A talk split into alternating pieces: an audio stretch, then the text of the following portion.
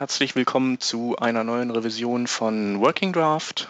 Äh, wir sind bei der Nummer 30 angekommen, haben heute zu Gast den Jens Grochtheis. Hallo Jens. Hallöchen. Und wieder dabei der Peter. Moin. Und kein Markus heute, dafür Christian Schäfer, der Chef, ich. So, und äh, als erstes Thema haben wir auf unserer Agenda ähm, den IE10, der in der Public Preview 2 rausgekommen ist. Und äh, der ist ein Füllhorn interessanter Fun äh, neuer Features. Ähm, ja, und ein großer Teil dieser Features kommt aus dem äh, HTML5-Kosmos äh, und wer wäre da besser geeignet, darüber zu referieren als der gute Peter? Jo, also, ähm, was hat der Internet Explorer 10 da Neues an Bord in der neuen Preview? Erstmal ähm, wird Drag and Drop verbessert, beziehungsweise verbessert ist ja bei dieser schrecklichen API sehr relativ. Das wird an die Spezifikation angeglichen. Ähm, die File-API wird implementiert. Es gibt ähm, große Teile der ähm, HTML5-Formular-Features, die dort ähm, jetzt ihren Platz gefunden haben. Ähm, Webworkers werden implementiert und was, glaube ich, ein ziemliches Alleinstellungsmerkmal ist, das sind ähm, Sandboxed Iframes, die es nur im IE10 bisher, glaube ich, wirklich lebend gibt. Das sind Iframes, die ähm, mit einem speziellen HTML-Attribut, nämlich Sandbox, so konfiguriert sind, dass sämtliche Skripts, die da drin laufen, nicht auf die ähm, Seite, die, die diese Seite dann einbettet, zugreifen können. Die können also nicht jetzt irgendwie ausschnüffeln, was macht die Elternseite, die können keine Pop-ups erstellen, die können ähm, keine Modaldialoge aufmachen und haben sonst eine ganze Reihe von Beschränkungen. Das ist also genau das, was man eigentlich haben möchte, wenn man irgendwelche Widgets via iFrame einbettet. Also Flatter-Buttons und sowas sind ja alles iFrames. Und dafür will man das haben, für die bessere Isolierung der Komponenten. Ähm, bei Drag and Drop ist, also ähm, ich hatte ja dein, dein Buch gelesen und meine mich erinnern zu können, dass äh, Drag and Drop äh, ähm, sehr äh, komisch ist, also von der Spezifikation, weil das eigentlich auch inspiriert war durch die Art und Weise, wie das in den alten IEs ähm, ja, implementiert war. Das heißt also, die haben halt gesagt, okay, ähm, wir greifen das einfach auf, auch wenn es jetzt nicht so der Kracher ist. Äh, ist aber letztendlich ist es doch, ist es doch ähnlich wie bei den alten IEs, oder? Also was hat sich jetzt genau geändert bei dem IE 10? Hm, also es gibt im, in den alten IEs ist diese Drag-and-Drop API das, was auch genutzt wird, wenn man normal Drag-and-Drop-Operationen macht, irgendwas markiert und irgendwo hinzieht. Und das haben alle Browser so nach und nach nachgebaut, wie das eben in den Browserkriegen so war. Das Problem bei der ganzen Sache war, da gab es nicht die Möglichkeit, das wirklich umfassend zu programmieren. Man konnte zum Beispiel keine Objekte wirklich ziehbar machen. Das war halt nicht vorgesehen. Man hat halt nur Sachen gezogen, die eben man markiert hat, also markierten Text. Ah, das ist okay. jetzt für eine richtige Drag-and-Drop-API ein bisschen wenig. Und da musste sich der Hixie damals ein ähm, neues HTML-Attribut ausdenken, Draggable. Und das ist eben jetzt implementiert. Und das wird jetzt von Firefox unterstützt, meines Wissens, und von ähm, eben dem IE10. Mhm. Und bei den anderen Browsern muss man dann immer noch durch 13, über 13 Hürden springen, um irgendwas ziehbar zu machen. Aber okay, hey, einer, bei dem es nicht mehr ganz so komisch aussieht. Okay. Ja, bei HTML5-Formularen, da, äh, mit denen habe ich mich ja auch ähm, ähm, etwas stärker beschäftigt im letzten halben Jahr und, und mit dir auch schon drüber gequatscht, äh, dass, äh, dass meiner Meinung nach ja da ähm, irgendwie auch ein paar Attribute fehlen, ne? Sowas wie minimale Länge bei Text-Area-Eingaben und äh, gibt es ja auch. Also Max, maximale Längen gibt es jetzt neu, aber minimal nicht. Ähm, fände ich, glaube ich, ganz gut, wenn man so Kontaktformulare hat, wo man Nachrichten schickt. Und äh, du meintest, hin, was jetzt auf jeden Fall geht, ist, dass man, oder ähm, gehen müsste, ist, dass man diesen Accepted, äh, dieses Accepted-Attribut bei File-Upload setzen kann und ähm, das dann eben zu, nur zum Beispiel PDFs zur Auswahl äh, anzeigt beim, genau. beim Datei auswählen. Sowas finde ich auch cool. Fehlt eigentlich nur noch genau, so ein Attribut. Das klappt für, auch und was, ja? was auch noch wichtig ist, das klappt auch für äh, mehrere ähm, Eingaben. Also da kann man mehrere MIME-Types angeben und dann kann man halt aus dieser ganzen Liste die Dateitypen anwählen. Mhm. Und was im IE10 in dem äh, Zusammenhang auch neu ist, ist, dass man da mehrere, ähm, also mehrere Dateien auswählen kann auf so einem, äh, in so einem Pfeilfeld. Mhm. Okay. Hast und wo wir das auch schon mal haben, Ja. File API ist auch drin. Das heißt, die Dateien, die dann damit ausgewählt werden oder mit Drag and Drop reingezogen werden, kann man dann direkt auch ähm, einlesen, bearbeiten. Also dateitechnisch, dateiverarbeitungstechnisch sind wir dann da auf dem neuesten Stand. Ja, cool. Was ich mich frage, ist, warum gibt es eigentlich nicht auch noch ein Attribut, sowas wie äh, maximale Dateigröße? Das ist ja eigentlich auch noch so ein typisches Szenario, was man vielleicht schon im Browser gerne äh, geprüft haben wollte. Das kannst du mit, ähm, mit Skript machen. Ja, okay. Ja, so über die File-API dann oder was? Ganz genau, weil die gibt dir nämlich an, was ist das für eine Datei, was ist der mhm. Dateiname, mhm. der Dateiinhalt. Ähm. Aber will der Jens das auch so machen? Wäre doch cool, also wenn man das auch irgendwie deklarativ machen könnte. Fällt mir jetzt nur so spontan ein. Das Irgendwie ist, fehlt so, das, oder? Ist nicht so schwer. Du kriegst halt eine, ein File-Objekt bei Drag and Drop und bei der, beim ähm, Datei-Input. Mhm. So ein File-List-Objekt und das ist im Prinzip sowas ähnliches wie ein Array, kannst du da so durchloopen und dann kannst du da die File-Objekte rausziehen. Dann ist das, ein, das File-Objekt ein ganz normales JavaScript-Objekt mit einer Eigenschaft Size mhm. ähm, und dann weißt du Bescheid. Mhm. Okay. Also das, das kriegt jeder programmiert. Da habe ich gar keine Bedenken. Mhm. Ja, äh, ja, ansonsten stelle ich, stell ich mir bei den Webworkers noch die Frage, wofür brauche ich die eigentlich? Also äh, ich versuche ja auch immer kreativ zu, zu sein und irgendwie mir zu überlegen, wofür könnte ich Webworkers gebrauchen und irgendwie äh, vielleicht für eine Kollisionsabfrage in dem Spiel, die so, die parallel läuft, aber wahrscheinlich wird das gerade da auch nicht funktionieren. Tja. Na, immer wenn du was Großes zu rechnen hast. Also was richtig, richtig heftiges. Jetzt ist es natürlich so, ähm, das, das, das, das, habe ich just gestern mit jemandem besprochen. Meinte ich auch, das ist ganz prima, wenn man halt große Sachen berechnen kann. Ja, aber was sollte man denn für große Sachen so im, im Browser berechnen wollen? Naja, es ist halt so, ähm, je nachdem, was man halt für eine Applikation zusammenschustert, braucht man das oder auch nicht. Wenn man nur jetzt wie äh, der typische Frontend-Entwickler den ganzen Tag irgendwelche hippen äh, Frontends für bessere Webseiten baut, dann gibt es da nicht viel zu rechnen. Aber ähm, ich habe schon ähm, von so manchem Unternehmen gehört, wo man dann irgendwie so eine interne Applikation hat, die irgendwie ganz, ganz viel rechnen muss und das ist ein echtes Problem, dass da halt der Browser einfriert. Mhm. Also wenn man so wirklich, ähm, wirklich damit schwere Aufgaben bewältigen will, ist das halt echt ganz nützlich. Wobei ja. natürlich die Sache ist, dringend brauchen tut man die ja eigentlich nicht. Weil dieses Verhalten, dass der Browser nicht einfriert, kannst du auch anderweitig nachbauen, indem du einfach in diese Berechnung immer mal so ein paar Pausen einlegst. Mhm. Ähm, Shared Workers wären schön. Also, dass man dann eben so einen ähm, Thread erstellt und auf den dann mehrere ähm, Applikationen dann Zugriff haben, mehrere Instanzen der Seite.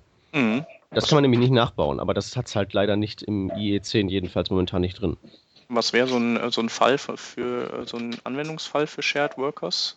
Na, immer wenn du Kommunikation haben willst zwischen zwei ähm, Seiten mhm. und du eben auch irgendwie so einen gemeinsamen Start, so einen gemeinsamen State irgendwo brauchst. Okay. Wo beispielsweise irgendwie ähm, was drin steht, wir sind jetzt alle auf Seite äh, 7 des Dokuments und können sich sämtliche Seiten, die sich da reingeklinkt haben, über mhm. diese eine gemeinsame Variable synchronisieren. Das ist manchmal einfacher, als einfach Messages rumzuschicken. Mhm. Okay.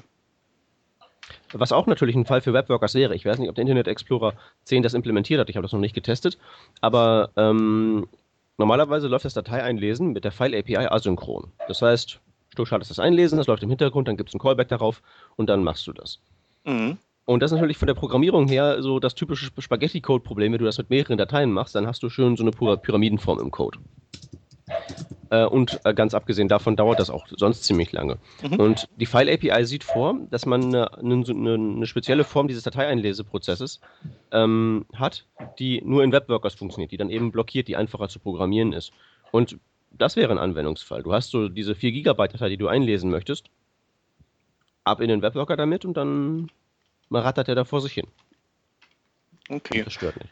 Äh, du meintest ja auch, es gibt ein äh, Polyfill für, für die alten IEs oder, oder nicht nur für die alten IEs, aber wahrscheinlich nur für die alten IEs, dass man da auch äh, sowas wie Webworkers emulieren kann, ne?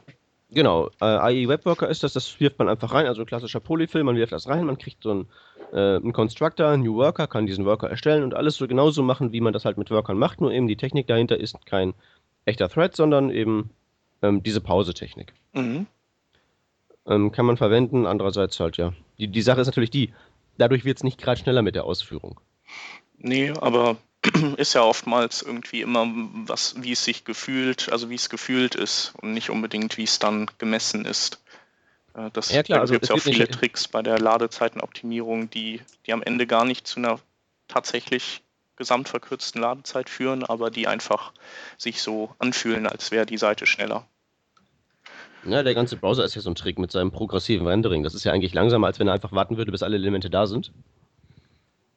Aber irgendwann, hat er, irgendwann haben ja mal die Marketingfritzen bei Netscape oder was das war, was Netscape, gemerkt, dass das vielleicht besser ist, das progressiv zu machen. Mhm.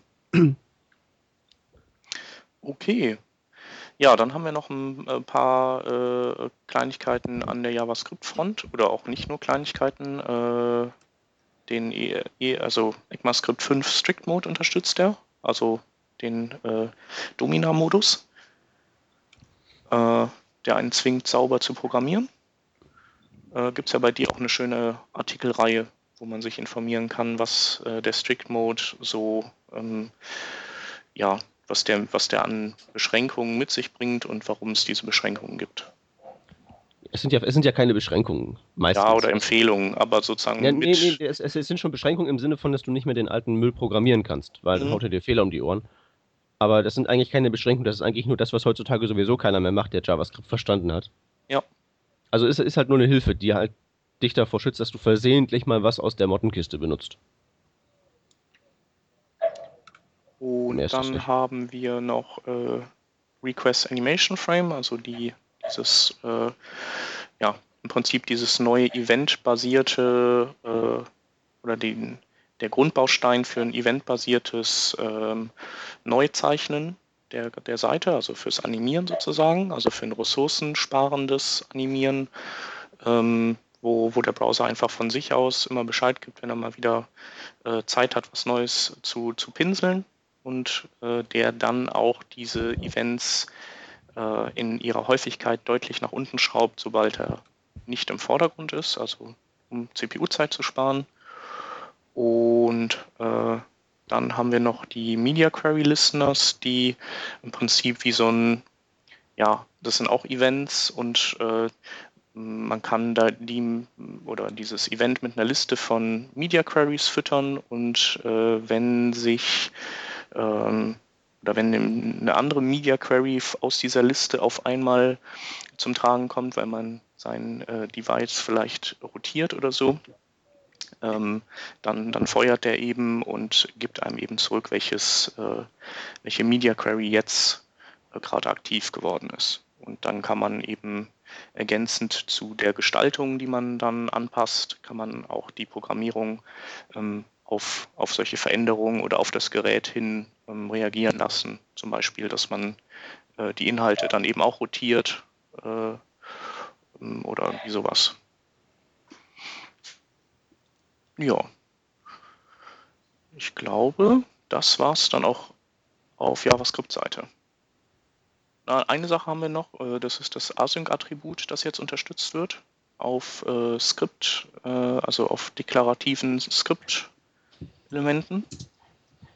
Ähm, bisher konnte der IE ja nur das Defer-Attribut, das wieder die anderen nicht konnten, und das hat dafür gesorgt, dass, dass der Skripte ähm, so lange vor sich hergeschoben hat, äh, bis eben alles geladen war und dann hat er diese Skripte geladen.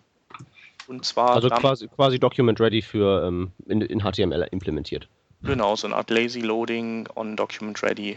Ähm, mit äh, der Eigenschaft, dass alle mit Defer markierten Skripte auch genau in dieser Reihenfolge dann ausgeführt wurden. Also der dann nicht irgendwie äh, einfach das Erstbeste genommen, sondern ähm, da man sich, kann man sich darauf verlassen, dass diese Reihenfolge bestehen bleibt. Und ich glaube, die Defer-Attribut hat es dann auch nach HTML5 geschafft, glaube ich. Ja, da ist es drin. Ich, ich, ich versuche gerade rauszufinden, in welchen Browsern das nochmal genau alles unterstützt war. Äh, ich, ja, ich glaube, es wird momentan, äh, aber ohne Gewehr wird es noch nicht so breitflächig unterstützt. Ich, ich meine nämlich schon. Ich gucke ja? gerade mal nach. Ich habe die Seite gefunden und da steht drin. Äh, Defer, Defer, Defer. Wo steht's denn? Ah, das ist Async. Das bin ich, da bin ich auch auf der falschen Seite. Ähm, genau, Defer. Firefox seit Version 3.5, Safari seit Version 4, Chrome seit Anbeginn der Zeiten, Internet Explorer seit Version 6. Also nur Opera ist da außen vor, wobei ich da auch mhm. nicht weiß, ob das ähm, aktuell ist. Ja. Ja, und bei Async war eigentlich der Internet Explorer und Opera die einzigen, die es nicht hatten. Mhm. Opera hat es, glaube ich, mittlerweile auch schon. Also sieht gut aus da an ja. der Front. Ja, Async ist, ist, ja im Unterschied zu Defer, äh, ähm, äh, also die oder der, der Unterschied ist, es wird auch nicht unbedingt sofort geladen. Das heißt also, es blockiert äh, nicht das, den, den Fortschritt des Renderings der Seite.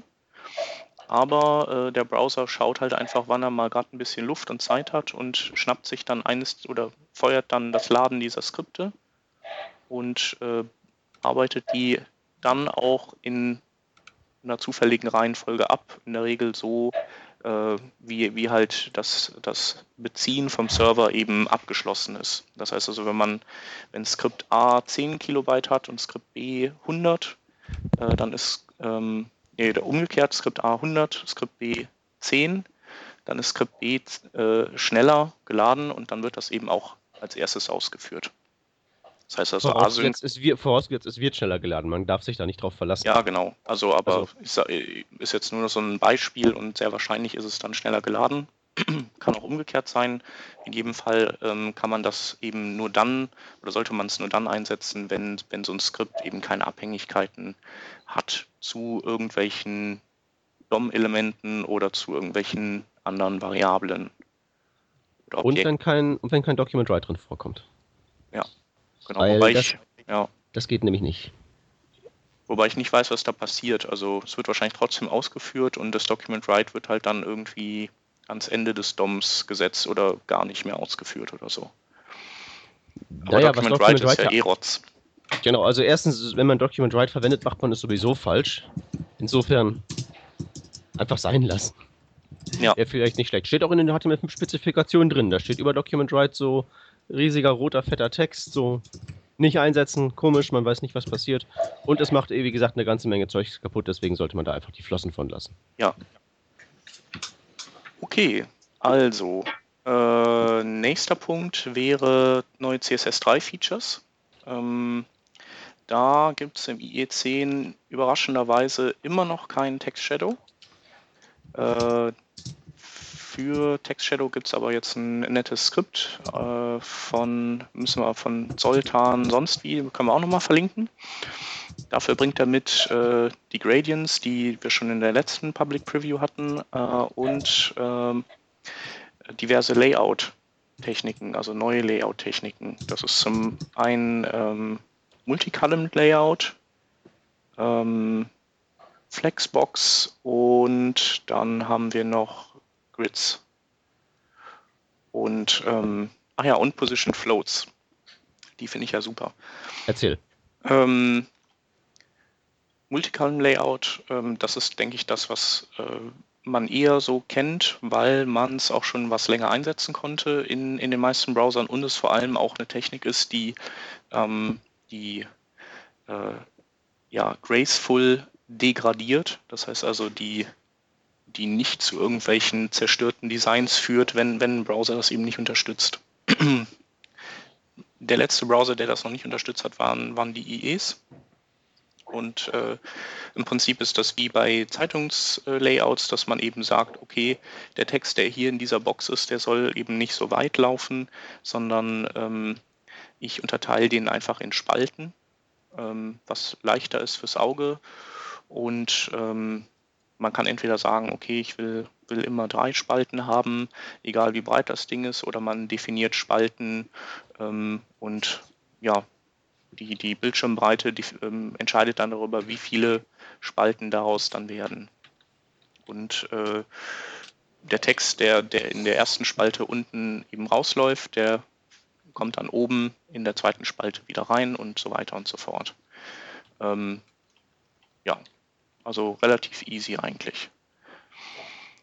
Dann haben wir ähm, ähm, ähm, ähm, ja, dann haben wir Grids, die so ein bisschen, äh, also die, die ähnlich von, von der Art arbeiten, also von der Definition her. Das heißt also auch da kann man sowas wie äh, Spalten definieren, aber man kann zusätzlich auch äh, Zeilen definieren. Und diese Definition an sich ähm, ändert an einem Layout von einem Element erstmal nichts. Also es ist was Virtuelles, was man über seine Seite drüber legt, wie so ein, ja, wie so ein ähm, kariertes Blatt. Und ähm, man kann dann hingehen und Elementen äh, oder Elemente floaten lassen und die floaten dann nicht links und die floaten dann auch nicht rechts, sondern die floaten an einer Grid-Zelle. Ähm, und man kann dadurch eben Dinge besonders fein positionieren.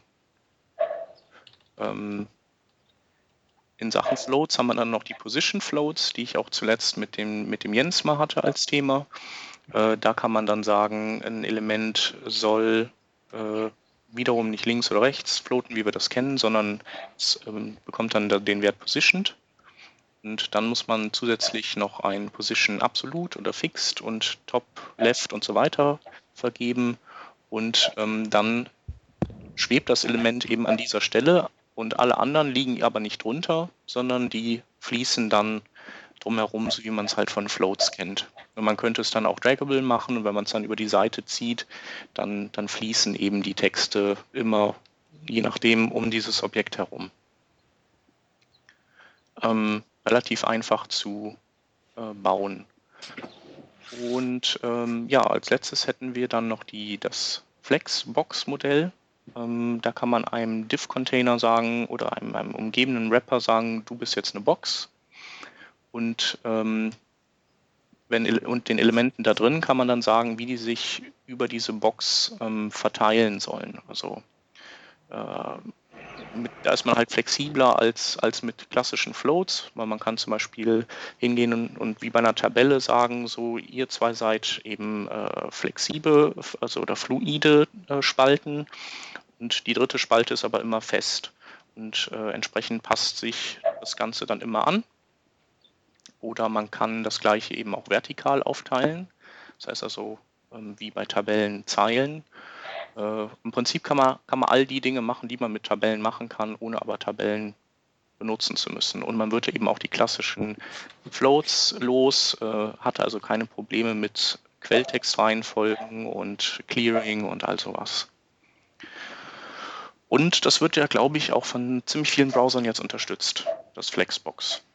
Beziehungsweise auch das Grid und so. Das heißt, äh, je schneller die alten IEs aussterben, desto freudiger wird unsere Arbeit beim Layouten. Also Flexbox wird gut unterstützt, sagtest du. Und Multicolumn auch. Was macht der Rest?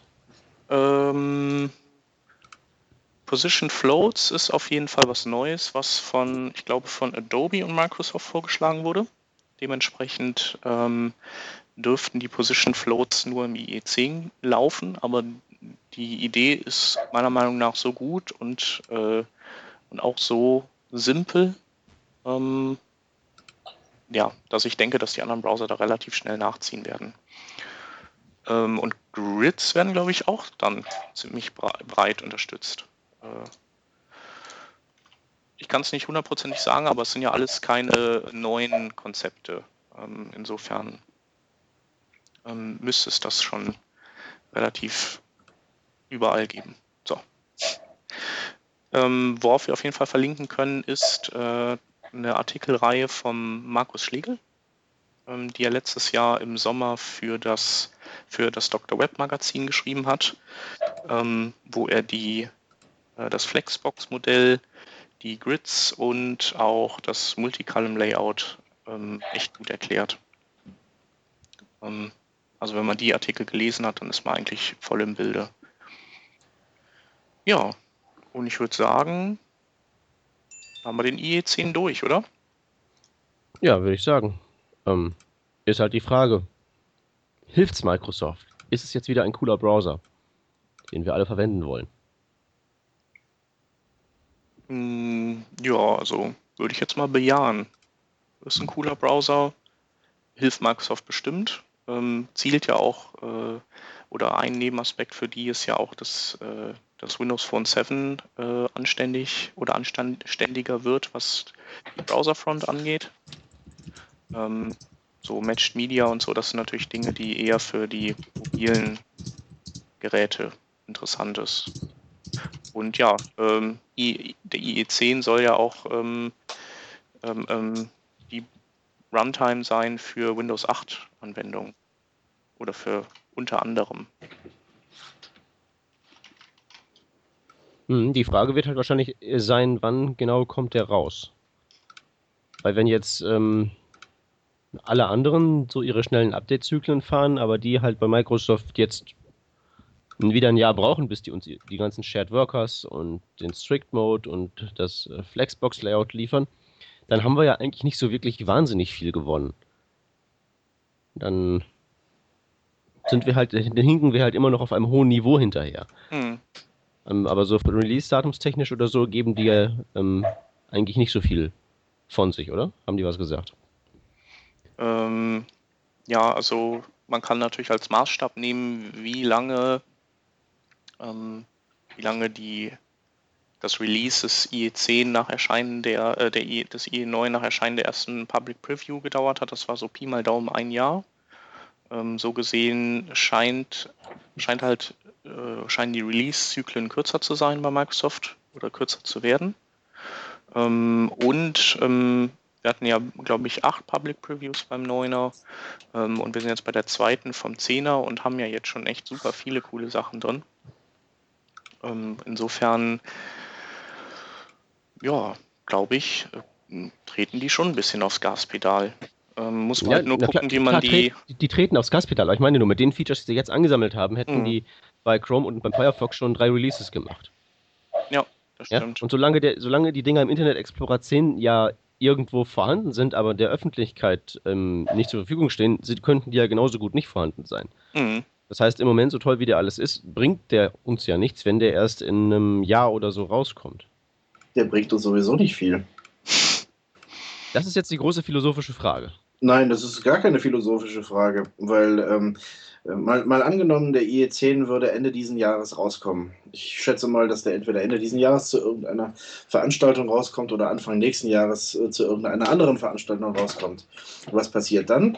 Nix.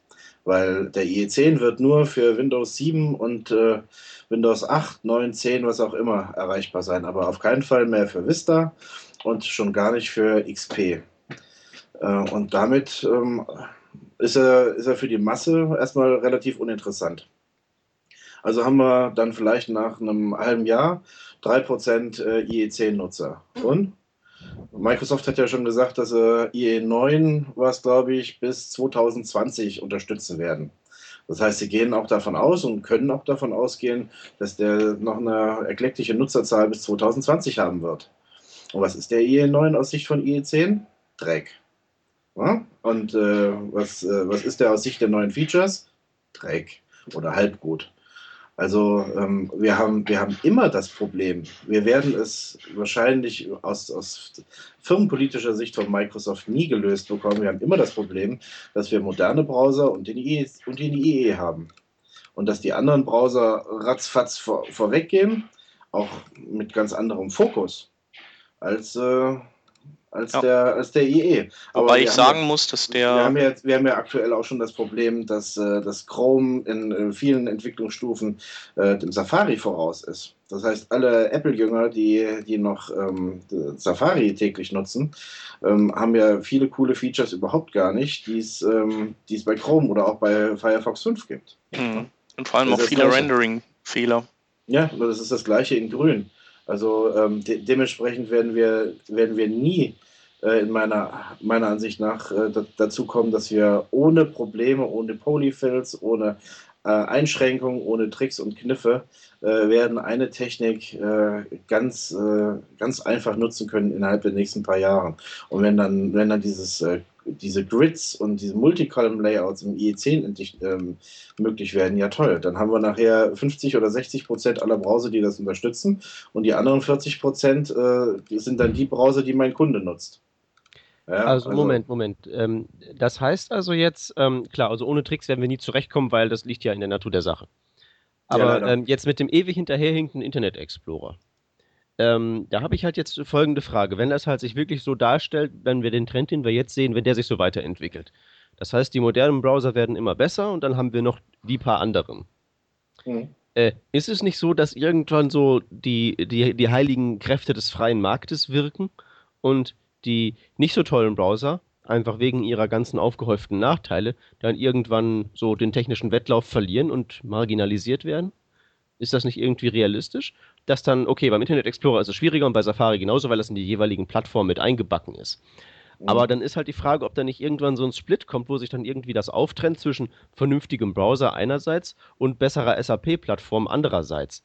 Weil die können es sich ja nicht ewig erlauben, hinten dran zu bleiben. Irgendwann merkt das ja mal jemand, der nicht ein völliger Nerd ist. Und dann passieren Sachen, könnte ich mir vorstellen. Ja, aber wenn du, wenn du äh, zum Beispiel den Browser so stark ans Betriebssystem koppelst, wie das Apple und Microsoft machen, ähm, dann, dann bist du irgendwann mal auch dazu gezwungen, wenn du einen neuen äh, Browser haben willst, aus welchen Gründen auch immer, ähm, auch das gleich das neue Betriebssystem mitzubekommen. Und wenn ich dann, äh, wenn ich dann IT-Verantwortlicher in einer großen Firma wäre und hätte 10.000 oder 20.000 ähm, äh, Stationen zu verwalten, dann äh, würde ich mir schon mal überlegen, ob ich nur wegen äh, irgendwelcher Techniken, die ich, die ich nicht verstehe und die mich nicht interessieren und die auch für äh, im, eventuell auch für, für die Firma völlig irrelevant sind, ähm, dafür ein Komplett-Update aller, ähm, aller Stationen äh, mache, nur damit ich erst in IE10 oder in IE11 oder in IE12 bekomme. Und äh, solange solang die äh, anderen Browser sich nicht vernünftig fernwarten lassen oder ein Vertrauen bei den IT-Verantwortlichen haben, glaube ich auch nicht, dass äh, Opera äh, oder Chrome oder wer, wer auch immer ein, äh, ein, einen großen Anteil bei den, äh, bei den Firmen haben wird. Also ja, ja. Die, wir, wir werden da immer gefangen sein. Das ist richtig. Aber was, was, mich, was mich halt so ein bisschen stört, ist, wir haben diese Diskussion schon mal über drei Stunden ausgestreckt ähm, durchexerziert. Ja, genau, Aber das, das möchte ich jetzt was, gerne halt, kürzer halt, halten. ja, ja, genau. Was ich will halt nur sagen, was, was, was, was mich eben ein bisschen an deiner, an, an deiner ähm, Prophezeiung stört, ist, dass du halt den Jetzt-Zustand nimmst und, da, und den in die Zukunft extrapolierst, ohne ähm, davon auszugehen, dass eventuell der Ist-Zustand auf lange Sicht irgendwelche Folgen haben wird dass der vielleicht dann sich irgendwie auch ändern könnte. Dass eben zum Beispiel mal der Chef bei der IT-Abteilung anklopft und fragt, warum denn auf seinem iPad 17 ähm, die äh, Firmenwebseite so anders aussieht als auf dem heimischen Internet Explorer 6, der in der Firma überall ist. Und ob sich dann nicht irgendwann mal eben dieser Split ergibt zwischen Browser und SAP-Plattform. Weil klar, da, damit kommen im Moment die ähm, faulen IT-Abteilungen, die ja nicht immer nur faul sind, die ja teilweise unterfinanziert sind oder an so gasige Software wie eben SAP gebunden sind, die halt eben Internet Explorer 7 voraussetzt und mit allem anderen nicht will. Ähm, aber die kommen im Moment damit durch, dass sie einfach sagen, nö, wir machen einfach bei diesen ganzen Updates und so nicht mit. Wir verweigern uns der Post-IE6-Realität. Die kommen im Moment damit durch. Die Frage ist nur, werden die auf alle Ewigkeiten damit durchkommen, wenn dieser Split immer größer wird? Und das glaube ich halt nicht.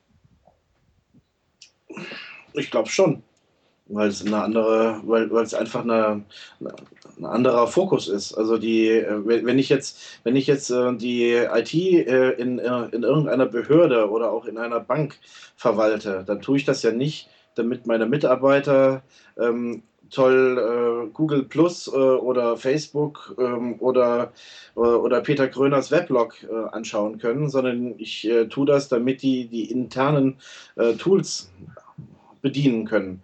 Und solange die internen Tools in dem Browser funktionieren, äh, ist doch alles äh, in Ordnung. Und dann braucht es eigentlich auch gar kein Update. Dementsprechend verstehe ich jeden äh, Admin, äh, der sagen würde, ähm, der Internet Explorer 6 reicht mir komplett, weil meine Applikationen, unsere Applikationen in dem IE6 funktionieren. Das ist ähm, durchaus eine, äh, eine adäquate Ansicht, finde ich. Siehst du, aber pass auf, das, das geht ja zunehmend zu Ende. Ich merke das warum? ja, wenn ich, wenn ich, ja, pass auf, ich merke das ja, wenn ich ähm, mein, äh, mein HTML5-Propaganda bei irgendwelchen Firmen verbreite. Mhm. dann erzähle ich ihnen so Sachen, die sie eben mit ihren internen Applikationen machen könnten. Wie zum Beispiel, dass die eben mit Webworkers komplizierte Berechnungen durchführen können, ohne dass der Browser einfriert und solche Sachen. Und dann heißt es immer, ja, genau, genau das wollen wir. Dann kommen wir von unseren blöden Java-Applets los, die wir mhm. heutzutage noch immer gezwungenermaßen einsetzen. Dann brauchen wir keine internen Flash-Applikationen mehr zu entwickeln. Das ist genau das, was wir haben wollen. Wir können es halt im Nicht, weil SAP, IE7 und so weiter und so weiter. Aber ähm, allein schon, wenn ich jetzt da gewesen bin und, den, und da meine Predigt abgeschlossen habe, wissen ja zumindest mal jene, die dort sitzen, ähm, dass es auch einen anderen Weg gäbe, wenn es moderne Browser gäbe. Das ist, das ist wahr. Das ist die einzige, das ist die einzige, möglich das ist die einzige Möglichkeit, mit der wir äh, da eine Änderung herbeiführen können. Äh, und trotzdem äh, ist, ist dann der, der Haken an der ganzen Geschichte in meinen Augen immer noch die starke Verknüpfung zwischen Browser und, und Betriebssystem. Dass also der, der der Kumpel ähm, Internet Explorer leider äh, oder IEC leider nur auf Windows 7 laufen wird. Und solange da nicht die ganze IT-Abteilung äh, umgestellt wird auf das neue Betriebssystem, kriegen sie den halt nicht. Mal ganz abgesehen davon, wann kommt der? Ja, also es wäre schön, wenn, wenn, wenn dem so wäre. Ich äh, kenne aber auch äh, das, das, komplette Gegenteil, dass dann jemand eine Webseite in HTML5 bekommt, die neuen semantischen Elemente äh, drin sind und äh, wenn es dann um einen Absatz oder eine Überschrift geht, dann steht da Span. Span-Class-Headline. Also ähm, da, da hast du dann auch äh, auf der Seite derer, die das machen, ähm, auf einmal mangelnde Kompetenz. Und da reicht es nicht, dass dann äh, jemand wie du einfach nur äh, predigt, ähm, denn äh, du wirst nicht alle äh, Applikationen leider ähm, umsetzen können, sondern da werden ganz normale Agenturen hinkommen, die dann auch schon mal davon gehört haben, dass das mit HTML5 jetzt so, so total toll ist und auch glauben, dass man mit HTML5 gestalten kann. Ja, aber dann gehe ich zu der Agentur hin und erklärst ihr, wie es richtig läuft. Mm. Das mache ich den ganzen Tag lang. Das ist klar. Ich bin sicher, ich bin sicher, langfristig werde ich damit Erfolg haben. Ja. Ich darf nur nicht aufgeben. Ja, wäre schön, wäre schön, wenn es klappt. Aber es ist fast der einzige Weg, äh, über, den, über den man äh, die Modernisierung ähm, vorantreiben kann, glaube ich. Ähm, und trotzdem wird es immer noch genügend geben, ähm, genügend alte IE-Installationen geben, die wir mitbedenken müssen und wo es dann echt schwierig wird eine halbwegs zugängliche, vernünftige ähm, Webseite zu bauen, äh, in der dann das Flexbox-Modell ähm, benutzt wird, die dann auch, auch ansehnlich nachher ist. Ich bin nachher auf Gedeih und Verderb im Zweifelsfalle ähm, auf JavaScript äh, angewiesen, um um moderne Seiten zu bauen. Das ist mhm. auch ein bisschen komisch. Oder du bist darauf angewiesen, dass halt tatsächlich irgendwann so die Erwartungshaltung an den IE6 ist, ja, das ist meine SAP-Plattform, normale Seiten funktionieren darauf nicht mehr, weil das ja kein Browser im engeren Sinne ist. Ja, aber das ist ja nicht nur der Sechser. Äh, also, also je, je moderner du, du schaust, ähm, umso, ähm, umso älter werden dann auch selbst moderne IEs. Du, äh, aus, aus heutiger Sicht, also wenn ich jetzt mit CSS3 ähm, unterwegs bin und auch HTML5, dann macht es für mich keinen Unterschied, ob ich den IE6, 7 oder 8 nutze. Das sind alles ähm, äh, unterentwickelte Browser. Und der 8er ist eigentlich gar nicht, gar nicht so schlecht, aber er kann halt vieles nicht. Ähm, und äh, da fängt der IE für mich erst an, beim IE9 interessant zu werden. Und wenn der, da der schon einiges nicht kann, muss ich auf einmal auf den 10er warten. Aber ich habe trotzdem noch ganz viele 9er und 8er in der, in der Hinterhand. Also äh, einfacher wird es nicht und äh, deswegen äh, glaube ich nicht, dass es ähm, adäquat ist, so, so zu tun, als, äh, als würde jetzt nur, weil, der, weil Microsoft gesagt hat, geprüft haben, was er jetzt noch nicht gesagt hat, es würde jetzt funktionieren, ähm, dass jetzt alle, alle Probleme äh, beseitigt sind und das, da kann ich höchstens äh, typisch amerikanisch immer sagen, das ist totally awesome und I'm very excited. Aber das ist einfach nur oberflächlich. Ja, ich, ich kann dazu nur sagen, ich habe kein Mitleid mit alten E's, was, was das äh, mit, mit deaktiviertem JavaScript. Also insofern finde ich das total okay. Also entweder über eine Behavior oder über ein JavaScript das Ganze eben abzufeiern mhm. und gut ist. Also irgendwo ist halt auch die Grenze und ich, ich möchte gern, ich, ich nehme Rücksicht bis zu einem gewissen Punkt und Dinge, die die halt nicht können und, und die, die polyfill ich dann halt einfach. Und das ja, ist dann auch okay. Ja, müssen wir wahrscheinlich dann auch wirklich so unser, unser Denken ein bisschen umstellen. Ja. Das äh, mag sein. Okay, dann ähm, lasst uns doch mal zu einem weiteren Thema springen, was äh, jetzt letzte Woche für Furore gesorgt hat. Und zwar ist das ähm, Googles erstes vernünftiges eigenes soziales Netzwerk, Google Plus. Und äh, wir sind ja auch alle drei äh, Mitglieder geworden. Mhm. Ja, muss man ja, sonst kann man ja nicht mitreden. Wir, sind, wir wären dann ja uncool. Genau. Was ist denn euer Eindruck davon? Also, mein Eindruck ist, sehr positiv. Also mir gefällt's. Ja, also wenn ich nicht noch irgendwie äh, äh, personenbezogene Altlasten in den diversen anderen hätte, dann würde ich jetzt ähm, Facebook und Twitter und Skype direkt mal äh, abmelden, deinstallieren, was auch immer und dann da bleiben. Aber da müssen wir noch auf die nicht ganz so Early Adopters, also muss ich noch ein bisschen warten. Mhm. Aber an sich brauche ich den ganzen anderen Müll nicht mehr, weil der andere Müll ist eben wirklich Müll. Wir können ja mal kurz beschreiben für die, also ich glaube, die Anmeldung ist jetzt ja wieder offen. Äh, die waren zeitlang dicht, aber wir können ja trotzdem mal beschreiben für die, die Google Plus nicht kennen, ähm, wie sich das so manifestiert als soziales Netzwerk. Also es ist so ein Twitter aus, äh, ein Twitter aus Twitter und, ähm, und Facebook. Ähm, Jens, du hast auch noch hm. äh, einen Einwurf? Hm. Dein ja, Eindruck also, ist totaler Müll. Scheiße. Dreck. Nee, also ich bin ja nur, äh, ich bin ja kein Mitglied bei, bei Facebook zum Beispiel. Okay. Ähm, oder also ich, ich war mal kurzzeitig bei Facebook, ähm, wurde dann ständig mit irgendwelchen Einladungen zu, äh, zu so komischen äh, Spielchen eingeladen oder wurde von einem Vampir gebissen und ja, das ist super das nervig, das stimmt. Ja, und da ich, da ich äh, Besseres zu tun hatte mit meiner Zeit, als auf so einen Quatsch äh, zu reagieren, habe ich mich dann irgendwann mal da komplett abgemeldet. Ähm, zudem fand ich die, ähm, die Oberfläche total äh, unübersichtlich und hässlich. Und daran hat sich ja wohl auch erstmal nichts geändert. Und ähm, da ich äh, intensiver Nutzer vieler Google-Produkte bin, habe ich, äh, lag es für mich dann mal nahe, das mal auszutesten. Und äh, ich finde die Oberfläche schön aufgeräumt. Es ist, äh, ich glaube, das, was du jetzt mit äh, Mischung aus Twitter und Facebook äh, ähm, beschrieben hast, das ist ja bei Facebook doch wohl auch. Ne? Also, dass man da irgendwelche Nachrichten schreiben kann mhm. in seinen Stream. Ähm, das habe ich da auch. Und äh, das ist genau der Punkt, den, der, den ich zwar halbwegs interessant finde, der mich aber auch gleichzeitig äh, ein bisschen überfordert und abstößt. Ja. Ähm, weil ich bin äh, offensichtlich einfach nicht so der, der Typ für diese ganzen Social-Netzwerke. Äh, ich gehe auch nur ähm, sporadisch in Xing rein und ähm, schreibe da auch nicht dauernd, dass ich mir gerade die erfolgreich die Schuhe aufgebunden oder zugebunden habe, wie das so manch anderer tut oder, oder sowas wie, ich freue mich auf eine tolle Woche. Ähm, das sind so Nachrichten, die ich total nicht brauche. Mhm. Genauso wie ich nicht, wie, wie mich eigentlich auch nicht interessiert, wer jetzt gerade Mayor bei Stau auf A3 ist. Ähm, auch schon alles bei Twitter gelesen. Also, und bei, bei, äh, bei Twitter habe ich einfach den großen Vorteil, ich habe relativ wenig Platz für meine Nachrichten und äh, dadurch ist dann der, der ganze ähm, der, der ganze Informationswust relativ konzentriert. Äh, und bei Google Plus ähm, hast du, ich, wahrscheinlich wird es bei äh, Facebook ähnlich sein, hast du echt die Möglichkeit, ganze Abhandlungen reinzuschreiben, so wie früher bei Buzz, dass da jetzt wohl rein äh, so, so, integriert ist. Äh, boah, das ist Wahnsinn. Das ist, das, äh, das überfordert mich ein Tucken. Mhm. Also wenn ich dann da mal reinschaue morgens, äh, dann dann habe ich Kilometer äh, erstmal an, an, Inhalten zu, zu rekapitulieren und äh, die wiederholen sich auch ständig und äh, dann hast du den, äh, das, den witzigen Film und das witzige Bildchen hast du dann 20 Mal in deinem Stream. Ja. Das ist also, es ist, es ist echt viel und ähm, obwohl ich das Jens, prinzipiell Jens? nicht schlecht finde, ja. Was denn? Warum folgst du Leuten, die so einen Schrott machen? Ne, als, als erstes ist ja mal äh, inter interessant, wie, wie all die Leute, mit denen ich ansonsten in Kontakt bin, ähm, dieses Medium nutzen. Und ansonsten kann ich ja nicht äh, abschätzen, äh, ob dieses Medium für mich was ist.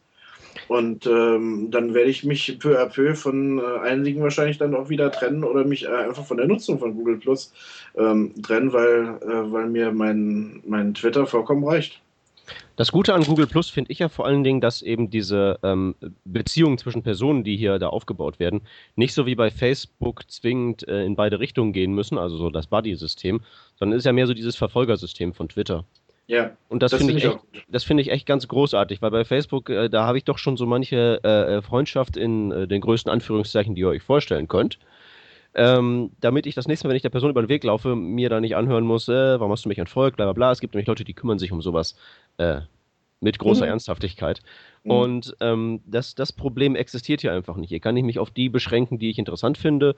Ähm, und ähm, umgekehrt können die dann halt mir folgen, wenn die sich, wenn die mich interessant finden. Ich kann die fein granuliert aufteilen. Ähm, und die wichtigste Funktion, die ich bei äh, Facebook habe, nämlich dass ich nicht die Geburtstage von den Leuten vergesse, die kriege ich hier auch. Ja, das habe ich noch nicht, das habe ich noch nicht gesehen mit den, äh, mit den Geburtstagen, ob ich die vernünftig äh, angezeigt bekomme. Aber es ist schon ganz praktisch, dass ich nicht all denen, die mich jetzt gerade zu ihrem Stream hinzufügen, auch folgen muss äh, an, und, und ich ansonsten blöde, ein blöder Spielverderber bin. Ähm, und umgekehrt, dass die ähm, mir nicht folgen müssen, denen, äh, die, die ich zu meinem Stream hinzufüge und äh, das auch mir auch gar nicht erstmal bekannt gegeben wird. Das muss gar nicht wichtig sein. Ähm, also das, das, reicht ja vollkommen, dass ich jemand anderen lesen kann und äh, der, ich muss mit dem nicht direkt kommunizieren. Und äh, das finde ich schon nicht schlecht. Das finde ich schon nicht schlecht. Jo. Aber es ist einfach viel, viel Inhalt, weißt du, und dafür braucht man erstmal viel Zeit. Braucht man nicht, man muss, man, man muss nur radikal aussortieren. Ja, du meinst, ich sollte äh, ein paar von meinen über 100 äh, äh, Leuten aus den Kreisen ent, äh, entkreisen oder was? Genau, alle rauswerfen ich habe ja, bei, hab bei Twitter so die, ich habe bei Twitter, ich versuche bei Twitter einfach immer so aus Prinzip meine Followerzahl unter 100 zu halten. Okay, ich bin gerade bei 154. Siehst du? Wer 50 raus, schon ist, schon ist das Leben viel leichter. Mhm. Aber es gibt natürlich auch immer welche, die, äh, die halt eine hohe, also die sehr viel Unruhe stiften, sagen, nenne ich es jetzt mal, oder die, die halt viel so Gag-Sachen posten und je nachdem, wie man so drauf ist, äh, wenn man irgendwie effizient ähm, durch sein Google Plus durchgehen will, dann ist das einfach too much. Also das finde ich auch bei Twitter super, dass es diese, diese 140 Zeichen Begrenzung gibt, weil ich, äh, also Google Plus erschlägt mich fast mit an, an, an zu lesendem Material. Mhm. Ja, ent, ent, entkreisen, das ist einfach so.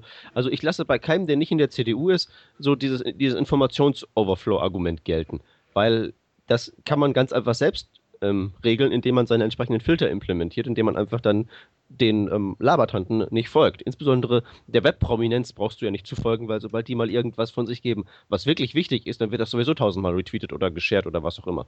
Dann kriegt man das eh mit. Aber Informationsoverflow lasse ich nicht gelten. Warum nicht? Das kann man sich immer wegfiltern. Es sei denn, man ist eben in der CDU und, oder sonst wie geistig behindert. Dann geht das halt nicht. Aber das kann, man, das kann man doch als souveräner Netzbürger einfach ausblenden.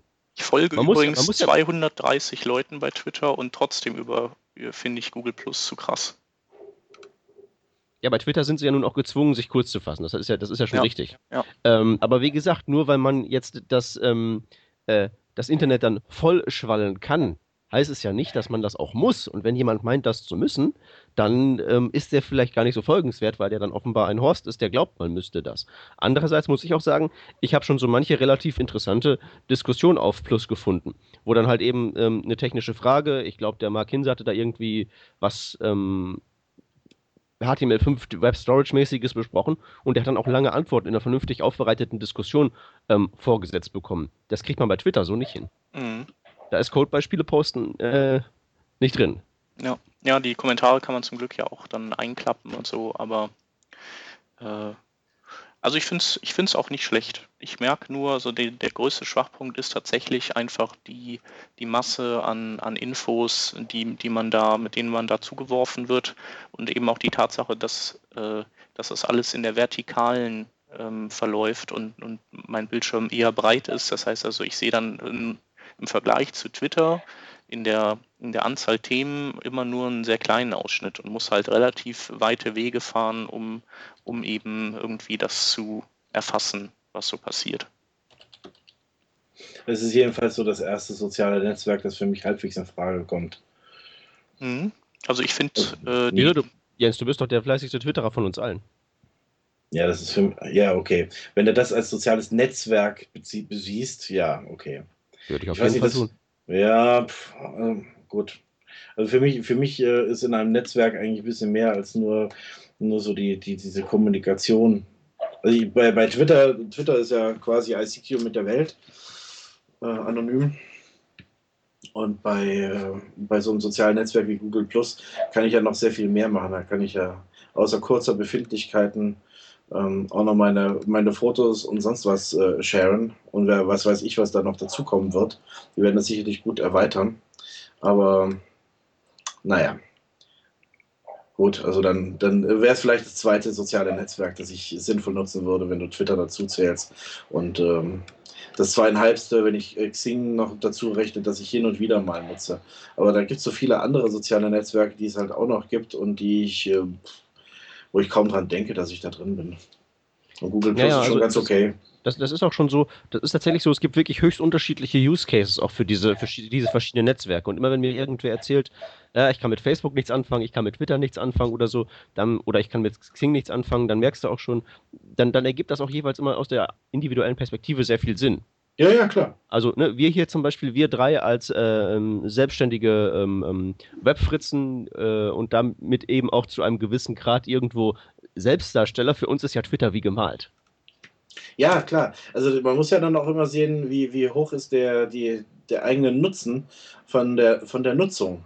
Ja, und für mich ist äh, Twitter ähm, genauso äh, nützlich wie mein eigenes Blog, ähm, weil ich damit äh, in, mich, mich selbst darstellen kann, weil ich damit äh, auch so eine Art ähm, Gedankenstütze habe, weil ich äh, in Kontakt komme mit anderen. Das ist total äh, praktisch für mich. Ähm, aber ähm, bei, bei vielen anderen Netzwerken habe ich einfach festgestellt, dass es nicht so wahnsinnig äh, wichtig ist. Es gibt da auch so eins, mit dem man ähm, seine, seine Reisetermine sharen kann. Ja, das habe ich mal hin und wieder gemacht, aber der Weg dorthin ist mir immer zu weit.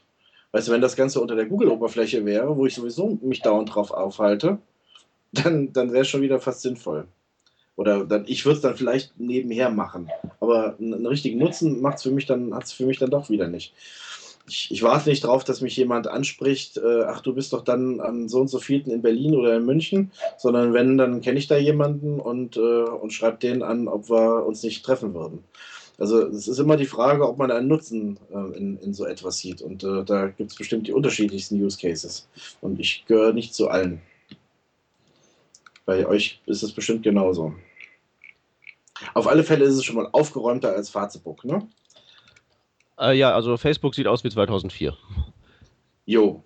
Das ist ja. einfach äh, nicht. Und allein schon ist es auch so, ich hatte das Gefühl bei Facebook, ich habe bei Facebook nie das Gefühl gehabt, ähm, wie ähm, äh, wirklich das Interface verstanden zu haben. Also wirklich mit alles unter Kontrolle zu haben da.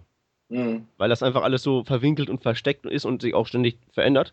Bei Google Plus hatte ich nach 30 Minuten das Gefühl, ich hätte es unter Kontrolle. Richtig. und ich glaube, ich habe es auch unter Kontrolle, weil es ja. halt einfach wohl überlegt gestaltet ist. Ja, und dann hat es noch so einen kleinen Spielfaktor. Also so einen Circle einzurichten und ihn dann nachher zu löschen, das macht richtig Spaß. Ja, die sind da wirklich mit, ja? CSS ja. mit den CSS-Animationen und sowas ordentlich am Start. Hast du mal ein Foto gelöscht? Nee. Das ist auch stark. Dann hast du da so eine 3D-Transformation, die das Ding umdreht und dann, wenn es halt so auf 90 Grad gedreht ist, ist es dann weg oder so. Ach, wie Also, die, die, die haben da wirklich sich auch also äh, für Google-Verhältnisse geradezu äh, beängstigend viel Mühe mit der Optik gegeben. Aber es lohnt sich.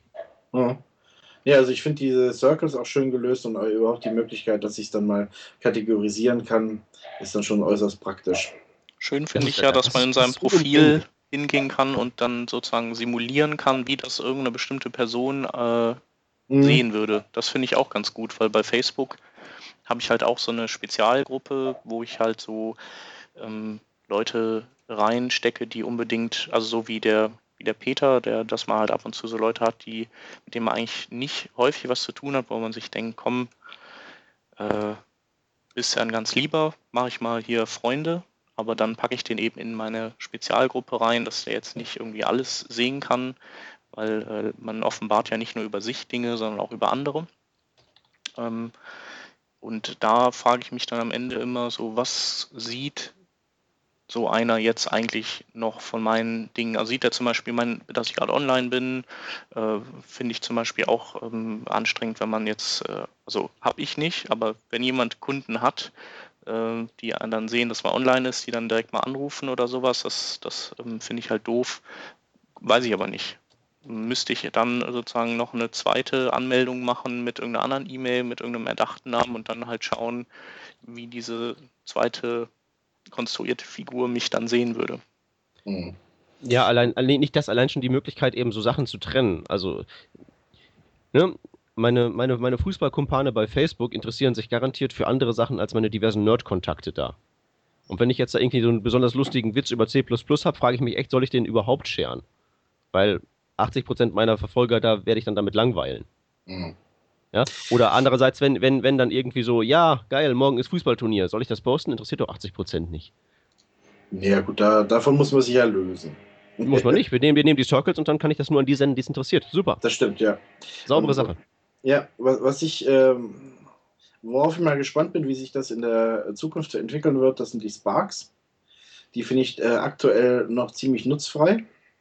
Mhm. Äh, also ich, ich weiß, weiß nicht, gar nicht, was die Sparks, also richtig kapiert habe ich nicht, was die Sparks sind. Also die, das, das, Grundkonzept habe ich glaube ich schon verstanden, aber ich weiß nicht, wie sie die befüllen. Und ähm, ich weiß nicht, ob ihr die gleichen habt wie ich. Also ich habe als vorgestellte Interesse, Interessen Rennradfahren, Mode, Film, Rezepte, Fußball, Sportwagen, Gärtner, das schlägt Android, dir vor oder was? Roboter und Comics. Das schlägt er mir vor. Das schlägt dir allen vor. Ne? Aber Roboter.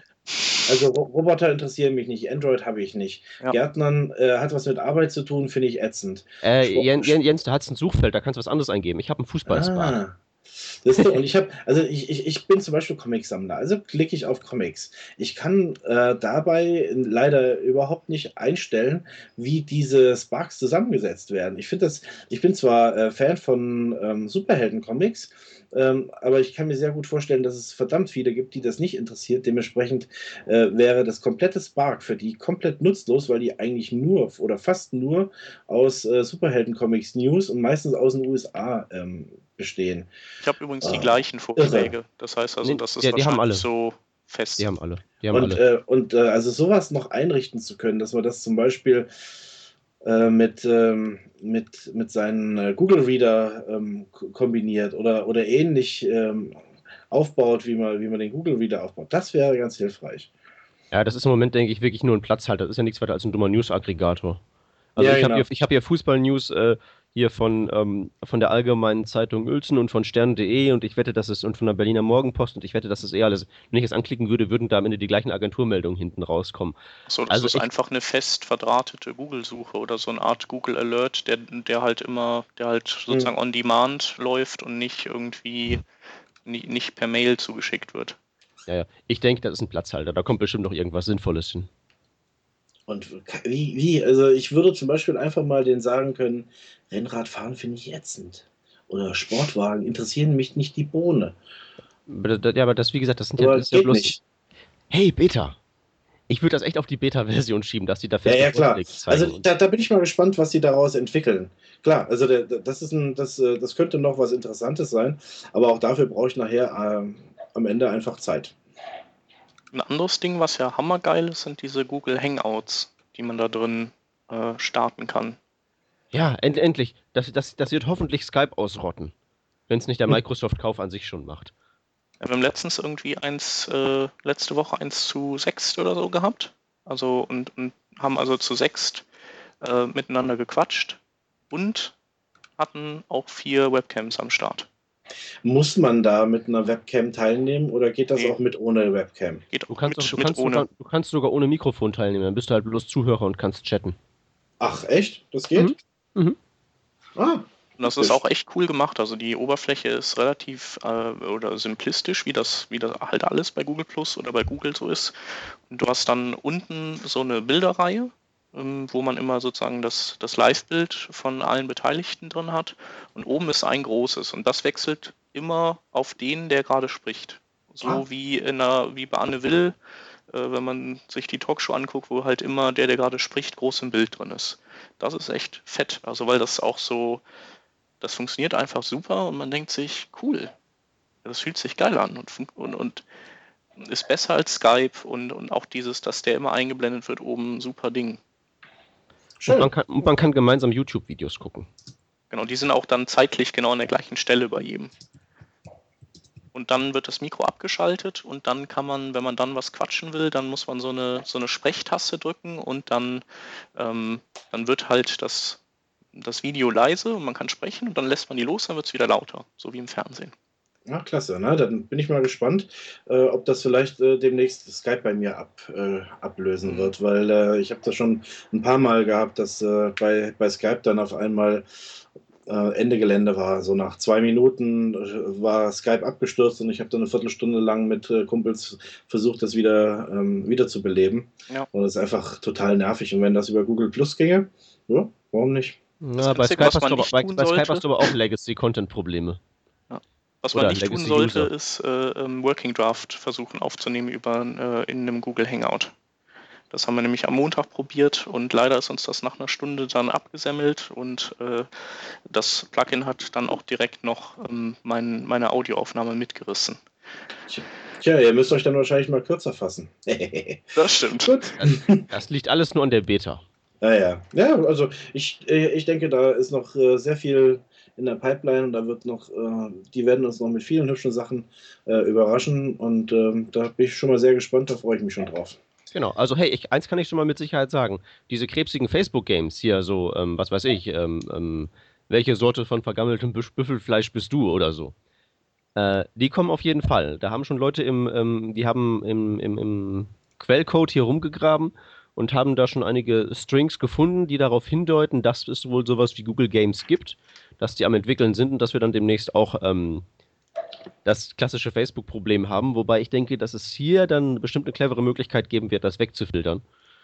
So dass das kein großes Problem ist. Ja, irgendwie müssen die sich ja querfinanzieren, also werden sie uns mit Werbung malträtieren. Und äh, das ist dann vielleicht auch äh, der, die letzte Möglichkeit, äh, um dann sofort äh, wieder zu, dem, dem Ganzen zu entfliehen. Also auch da würde ich sagen, mit Werbung malträtieren und auch mit solchen Spielchen malträtieren, ne, das lasse ich nur bei CDU-Leuten gelten. Alle anderen können sich einen Adblocker installieren und können mhm. das wegfiltern. Das, das ist kein Argument. Nein, nein. Mhm. Na, wenn du meinst.